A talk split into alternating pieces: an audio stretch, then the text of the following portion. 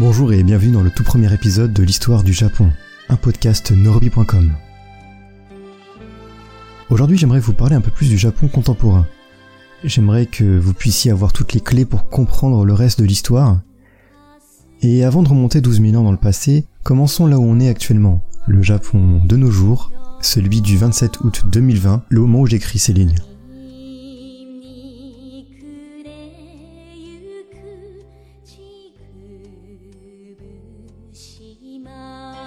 Alors, le Japon est un archipel de 6852 îles d'après Wikipédia qui se situe sur l'Asie de l'Est. Je vais pas vous faire une carte, il y en a une de dispo sur l'article ce podcast sur norobi.com. 6852 îles, c'est un chiffre plus ou moins inexact. Plusieurs de ces îles sont disputées avec des pays voisins, notamment la Chine et la Russie, et certaines de ces îles frôlent la définition d'île. Certains sont plus ou moins des cailloux qui sortent de l'eau. C'est très compliqué et c'est une affaire géopolitique très importante. Mais bon, seulement 15% de ces 6852 îles sont habitées. Parmi les plus importantes, on a Honshu, la grosse île du milieu, Hokkaido, l'île au nord, Kyushu, l'île au sud-ouest, Shikoku au sud, et on peut ajouter à ça Okinawa et Sado. 96% de la population vivent sur ces six îles-là. Maintenant parlons un peu plus de ce qui est très connu. Le drapeau du Japon, Hinomaru, est un disque rouge sur fond blanc. L'hymne national est Kimigayo, la langue nationale est le japonais et la capitale est Tokyo.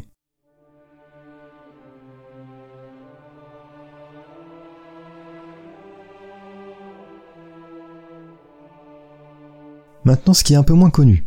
Le pays est une monarchie constitutionnelle. C'est d'ailleurs le dernier pays à avoir un empereur, actuellement en Naruhito depuis mai 2019. Son rôle est symbolique, un peu comme la reine d'Angleterre.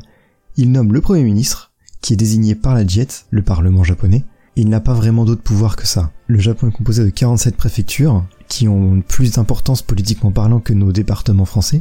Mais le gouvernement est central, et c'est lui qui décide des lois.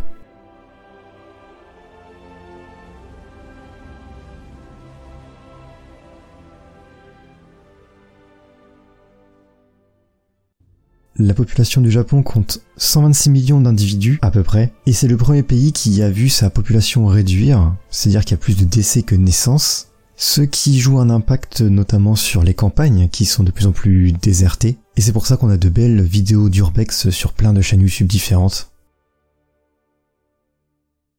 En ce qui concerne les religions, le shintoïsme, c'est la religion historique.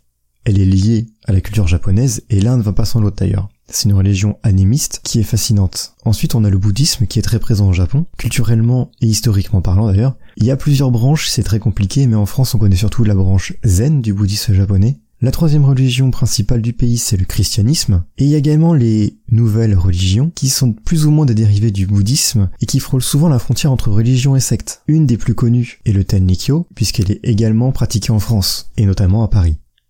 Le Japon à ce jour c'est le troisième pays le plus riche du monde, la cinquième puissance militaire, et pourtant le pays n'a pas d'armée officielle. C'est un pays pacifiste, c'est inscrit dans sa constitution depuis 1947.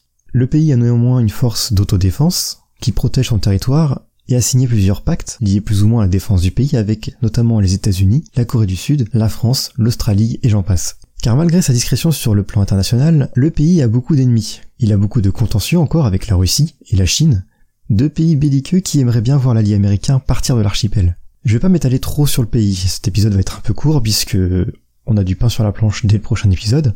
Je vous ai pas parlé des symboles comme la fleur de cerisier, le sumo qui est le sport national, ou sa gastronomie qui est connue à l'international. Je pense que vous connaissiez quand même bien le Japon contemporain, c'est que ça soit par les animés, les mangas, que ça soit aussi par les bonsaïs ou juste par euh, du film qui dérivent dans les pays occidentaux. Je reviendrai évidemment en détail sur chaque partie car t'as une importance, mais avant, il faut qu'on remonte dans le temps jusqu'aux origines du peuple japonais. Ça sera évidemment pour la prochaine fois, puisqu'il y a beaucoup de choses à dire. Je vous rappelle que vous pouvez vous abonner au podcast via Apple Podcast, Podcast Addict ou n'importe quelle autre application. Que ce podcast est un podcast norobi.com, n'hésitez pas à aller faire un tour sur l'article du podcast car il y a plus d'informations sur l'article. Je vous remercie de m'avoir écouté et je vous dis à tantôt.